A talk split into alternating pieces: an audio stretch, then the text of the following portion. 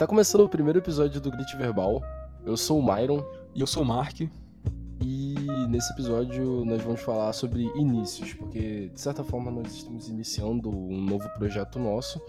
E também a gente queria debater sobre a dificuldade de sair da zona de conforto, o amadurecimento das ideias, a dificuldade de dar o primeiro passo. Inícios. Essa etapa tão complicada na vida de alguns jovens adultos como nós, que tentam produzir alguma coisa, começar um projeto ou fazer alguma coisa nova na vida e por muitas vezes não conseguem dar o primeiro passo. E diversas vezes a gente passa sobre essa questão quando a gente quer começar algo, que é justamente como dar esse primeiro passo, como dar esse pontapé inicial para qualquer coisa que nós estejamos querendo fazer. E como você acha que é a melhor maneira de começar algo na nossa vida? Olha, mano, é, envolvem muitas problemáticas, né?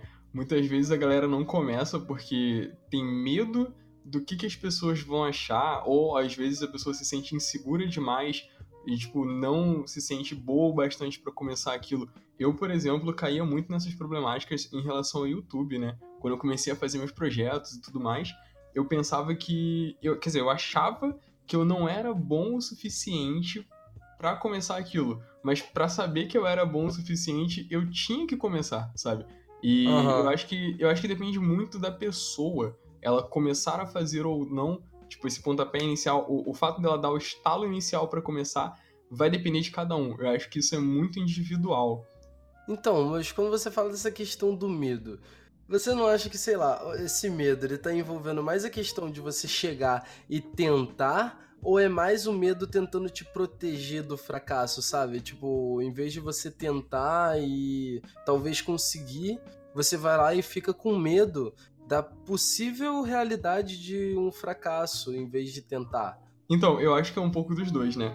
Eu acho que tem muito isso do medo de fracassar. Mas aí a gente entra naquela de, tipo, o que, que é fracasso, né? Então, eu acho que o fracasso é muito o medo de não conseguir. Mas também tá um pouco dos dois, né? Porque ninguém gosta de fracassar. Esse é o lance a realidade do, do fracasso, o conceito de fracasso e sucesso, ele é muito pessoal, sabe? Porque para mim, por exemplo, o sucesso tá na realização pessoal e não em números, na realidade de você chegar e ver, nossa, estou com mil visualizações. Não, exato, Eu acho exato. Que a questão do sucesso é mais de você estar fazendo algo que te agrada, mais do que você estar Eu bem sucedido, entre aspas.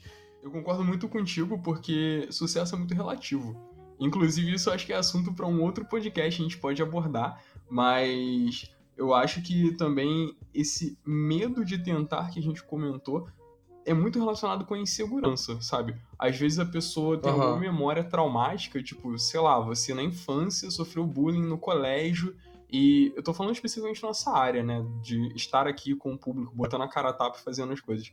Às vezes uhum. você sofreu bullying no colégio e esse tipo de bullying te deixou com Ele uma te retrai social. de alguma forma.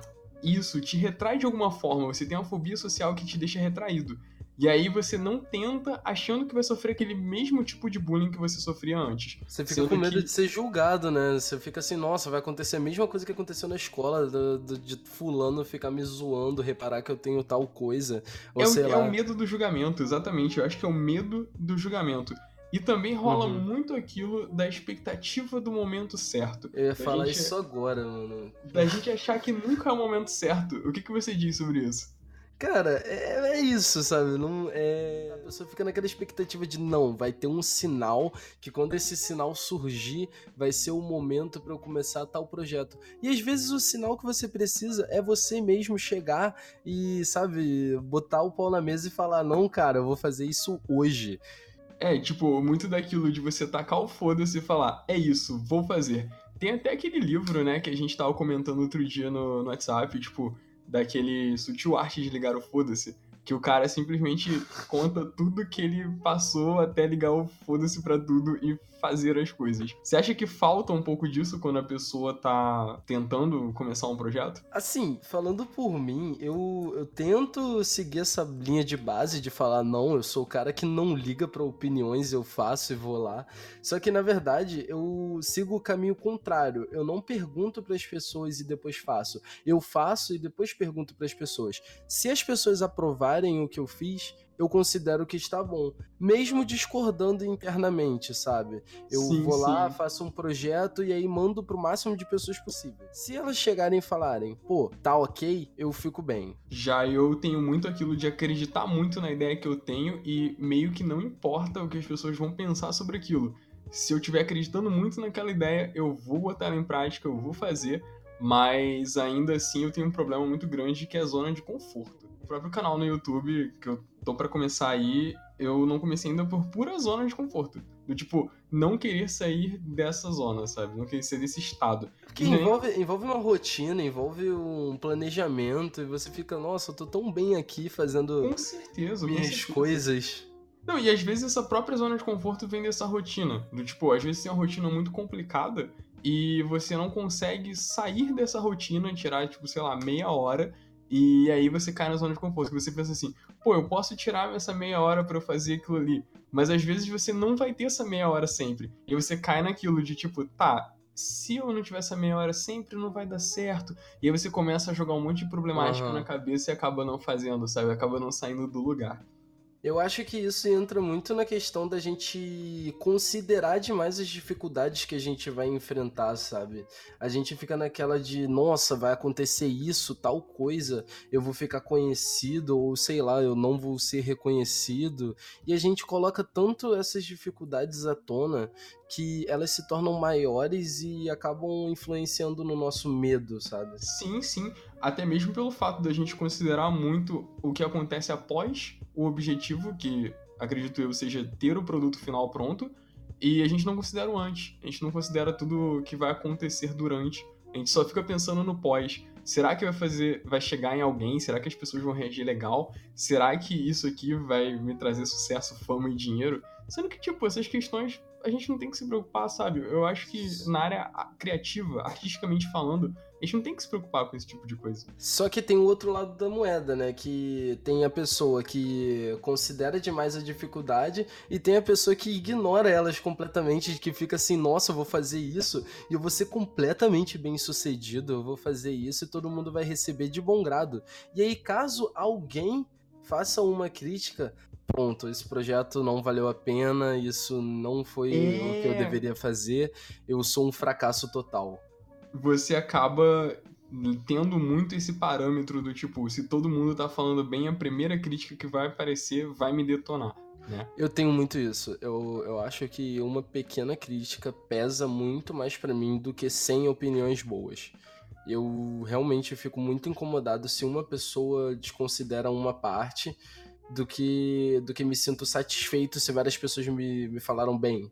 Sim, eu te entendo total, porque é exatamente isso. E também, se 100% da galera tá falando super bem, eu fico com um pouco com o pé atrás, sabe? Eu entro Porque- naquele paradoxo de assim, É. pô, será que as pessoas estão falando bem porque elas são minhas amigas ou porque elas realmente gostaram? Exatamente, exatamente. Isso acaba te podando um pouco, né? Comigo, pelo menos, eu sinto que dá uma podada. Eu fico assim, pô. Aí eu começo a enxergar defeito na criação. Eu fico tipo, cara, isso não tá tão bom assim, isso poderia estar melhor. E é bom, de certa forma é bom você ter essa autocrítica, né? Que você, tipo, se liberta um pouco dessa necessidade da opinião dos outros. Porque, querendo ou não, a pessoa que é sua amiga, ela vai querer te agradar, ela não vai querer jogar na sua cara que algo está incomodando ela ou que algo não está tão bom assim. E quando você desenvolve a autocrítica, você se torna mais livre, né? Pra fazer seu Sim, próprio sim. julgamento. Com certeza. E também você se liberta daquilo que é a prepotência, né? Da gente botar na cabeça de tipo, nossa, eu sou fodão, nada me abala, tudo eu faço vai dar certo. Sim, sim. E você acaba, tipo, limando esse conceito da tua vida. E você, gente eu, entra pelo menos, na- mais livre. A gente entra na questão da, de encontrar o equilíbrio de não ser Nossa. A ponto de achar que você deve se capacitar para tudo e não ser prepotente a ponto de achar que você é bom demais para tudo que tá acontecendo ao seu redor, sabe? Exatamente. Eu tenho muita dificuldade em relação a isso, porque eu sou a pessoa que tento me precaver. Do tipo, se eu tenho três cursos pra fazer disponíveis, eu faço os três, ao invés de fazer só dois ou só um, sabe? Mesmo que um Uhum. deles não seja necessário no momento, mas eu vou lá e faço porque eu sou muito daquela opinião de tipo, é bom saber um pouquinho de tudo, pelo menos, para evitar dar problema posterior, sabe? Não, eu sou o cara que vai tentar me desafiar a ponto, assim, de me colocar em coisas que eu sei que eu não sou tão capaz assim, mas eu vou tentar, às vezes, só para quebrar a cara, ou sei lá, às vezes eu me surpreendo. Pra saber, né, como é a experiência. Eu acho que tudo reside também no valor da experiência. A experiência é uma coisa que, tipo, ensina muito pra gente. E a gente não foi tem o exemplo noção, da... Foi o exemplo do meu vestibular para entrar na faculdade, que, assim, eu ia colocar ciência da computação pra prova da UERJ. Uhum. E aí eu fiquei, pô, ciência da computação, a nota de corte é mó baixa, vou ver aqui um que tem a nota de corte mais alta, que era o curso de engenharia mecânica, que era algo que eu queria há bastante tempo, mas eu ficava, pô, não vou conseguir. Aí chegou um ponto que eu falei, cara, custa nada tentar, né? Vou me contentar com pouco, que nada contra, né? A, a nota uhum. de corte da, da galera que entrou pra ciência de computação. Isso mas assim. Claro. é, que fique bem contra. claro que eu não tenho nada contra notas de corte baixas. Mas é só que eu fiquei naquele ego, sabe? Aquele negócio de, nossa, eu quero o que é mais difícil. Assim, reprovei, entendeu? Eu cheguei lá uhum. e quebrei a cara. Eu realmente, eu falei, pô, já imaginava que isso ia acontecer. Só que aí eu fiquei na fila de espera e acabou que eu fui chamado. Eu tô super feliz, sabe? Me sentindo super grato por ter tentado, por ter tido a sensação de quebrar a cara, sabe? De ter ido lá e tentado. Sim, sim. É o que eu disse, tipo, a experiência de você dar certo ou dar errado, né? Você aprende muita coisa. O meu caso, eu dei errado também na época da faculdade. Acho primeiro semestre, né? Eu faço letras e eu tinha um trabalho de português para fazer que eu acabei não fazendo. E um trabalho assim que valia, tipo, sei lá, uns 5 pontos. Eu adiei a entrega e depois eu pude entregar em outra data e acabei não entregando. Isso foi horrível, porque chegou na época da prova, eu a prova final, assim, eu não passei na matéria, eu fiquei de VS, que seria uma outra prova para complementar a nota. Uhum. Pra, tipo, ver se eu poderia passar ou não por causa desse bendito trabalho que, tipo, dois pontos que eu teria com ele, eu teria muito mais pontos, né? Tipo, estaria dentro do nível de pontos, mas o que eu precisava eram dois que eu não consegui. Se eu tivesse feito esse trabalho, eu teria conseguido, mas eu fiquei naquela, tipo, ah, eu não consigo, eu me garanto na prova. Acabou que eu não me garanti na prova, eu quebrei a cara, mas eu passei no fim das contas, deu tudo certo. Mas eu não deveria ter ido para essa outra prova suplementar, né? Se eu tivesse pensado melhor, falado assim, não, eu vou fazer esse trabalho, eu vou Se você tivesse dosado, né? Se você tivesse controlado a sua prepotência. Sim, total. Mas eu acho que isso foi importante, mano, porque depois disso eu nunca mais atrasei nada de trabalho, sabe? Assim, uhum. nunca mais não. Eu atrasei recentemente, mas porque eu confundi as datas, né? Me deram informação errada. Mas sempre que eu sei a data certa, eu não atraso nunca mais, porque é muito ruim passar por esse tipo de coisa, sabe? O sentimento Sim, de decepção que toma conta de você, você fica assim, porra, eu fui babaca. E o sentimento de decepção ele nunca vem sozinho, né? Você pensa em uma situação que você se decepcionou e você pensa em todas as outras vezes que você foi babaca na sua vida. Nossa, e meio que total. passa um filme na sua cabeça de todas total. as vezes que você poderia ter mudado de opinião e eu acho que isso é o primeiro passo pra gente mudar e estar disposto a tentar coisas novas. Ah, eu sou muito assim de puxar essas memórias ruins antigas, sabe? Eu condenso tudo numa coisa só, vai acumulando e eu acabo liberando tudo quando eu tenho a decepção atual, digamos assim. Mas eu também concordo. Mas você não acredita que isso é melhor para você construir uma nova personalidade e estar disposto a quebrar a cara de novo? Não, com certeza. Tudo é construção. Ou evitar quebrar a cara, né? Sim, sim, mas tudo é construção e desconstrução, então é totalmente necessário. Eu acho totalmente necessário. E esse primeiro passo que você tinha comentado aí, o que você considera ser o primeiro passo para você começar a fazer alguma coisa, começar a botar um projeto em prática? O que, que você acha a respeito disso? Cara, vai ter que citar aquele filme lá do, do Homem-Aranha, no Aranha Verso, né? Que eu vi esse ano. filme perfeito. E, tipo, muito bom, trilha sonora muito boa, imagem gráfica muito boa. Recomendação e... do glitch verbal aí para vocês, hein? Assistam Homem-Aranha ele... no Universo. E por mais que seja um filme de criança, eles tratam toda essa questão do, do primeiro passo, né? Do salto de fé que eles falam tanto, que é o que distancia a pessoa de ser um mero civil de ser o Homem-Aranha, sabe? Esse é tipo, é simplesmente o primeiro passo que torna o Miles Morales de um cara medroso pro Homem-Aranha, sabe? Da é aquilo, nova realidade. É muito aquilo de você pode fazer isso, você consegue, né? Uhum. E é isso, e... cara. Eu acho que enfrentar o primeiro passo, enfrentar esse salto de fé, é o essencial que a gente precisa ter para qualquer coisa que a gente queira na nossa vida. Que Não, com certeza, com certeza. É só, é só quebrando a cara ou se jogando que, que você consegue ver o resultado, a gente vai saber. Sim, não tem sim. como se consumir dessa realidade, desse what if, de tudo que pode acontecer, e você nunca vai saber se você não tentar e se você se dispor a Eu se dedicar ao que você quer. Eu concordo totalmente. E na nossa área mesmo, tem um filmmaker chamado Casey Neistat, que ele tem um vídeo que ele fala disso, que é o Do What You Can't, que muita gente fica naquela de tipo, porra, mas eu não consigo, eu não sei se eu posso fazer, eu, eu acho que não vai dar certo. Daquilo que a gente estava comentando um pouco anteriormente sobre dificuldade. E nesse vídeo inteiro ele diz que, tipo, não importa onde você esteja, como você esteja e com o que você esteja fazendo. O importante é fazer. Botar a mão Exato. na massa e produzir, sabe? E isso me remete muito também, já que a gente falou de um filme infantil, Pokémon. Pokémon, acho que todo mundo aí conhece Pokémon, que é tipo aquele desenho japonês de bichinhos e, enfim, lutas. e tem muito isso da persistência de não desistir, né? Porque muita gente, quando dá o primeiro passo e dá errado, acaba desistindo. Mas o protagonista, o Ash, ele nunca desistiu. Tipo, é até meio chato isso. Mesmo não ganhando nenhuma liga importante. Exatamente, é até meio chato de você assistir o desenho, porque nada muda, é sempre a mesma coisa, é sempre o Ash tentando, tentando e e se fudendo. Exato. Só que ele tem uma persistência fora do comum. Eu acho que a persistência é uma coisa que também a gente deveria muito ter quando começa alguma coisa. Se não deu errado de primeira, vai dar errado na segunda. Quer dizer, vai dar certo na segunda. Nossa, caraca! É. Motivacional pessimista. Ah, mano, se não deu errado agora, vai dar errado ali na frente. Fica, fica atento aí, que vai dar merda uma hora. Não, pode ser que dê errado na segunda e na terceira também, mas. É aquilo, pode ser que. Em algum momento. Pode ser que dê errado, pode ser que dê certo, mas você só vai saber se você botar a cara top, entendeu? Não sei quantos Exatamente. tapas você vai ter que levar até você conquistar o seu sucesso, né? A sua mas em algum momento. Mas em algum momento esse sucesso vai vir. Seja ele satisfação pessoal, seja ele atingir o que você quiser atingir. Mas o importante é fazer. É isso. Acho que a gente pode puxar as perguntas agora. A gente pediu para vocês mandarem nas nossas redes sociais algumas perguntinhas. Lá no Instagram, arroba e arroba myron.azevedo. E a primeira pergunta que a gente recebeu foi do arroba mmateusch. Ele perguntou pra gente qual a melhor forma de roubar uma arroba do Twitter. Nossa.